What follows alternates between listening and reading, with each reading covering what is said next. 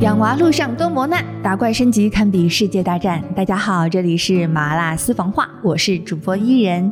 在自己经历了生育之后呢，深刻的感受到养育一个新生命真的是一个女性的重生。忽然发现之前自己对这个的世界的认识不够了，开始重新学习去建立一个全新的世界观。这个过程也很焦虑。也就是因为经历了这些，孩子两岁的我就开始和一些嗯也为人父母的好朋友们一起做了这档播客节目。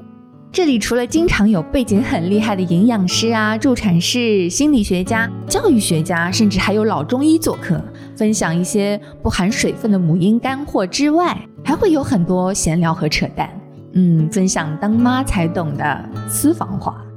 比如聊聊小时候我们不敢和别人讲的隐秘童年，进而引申到现在做父母的我们如何和孩子顺畅的沟通。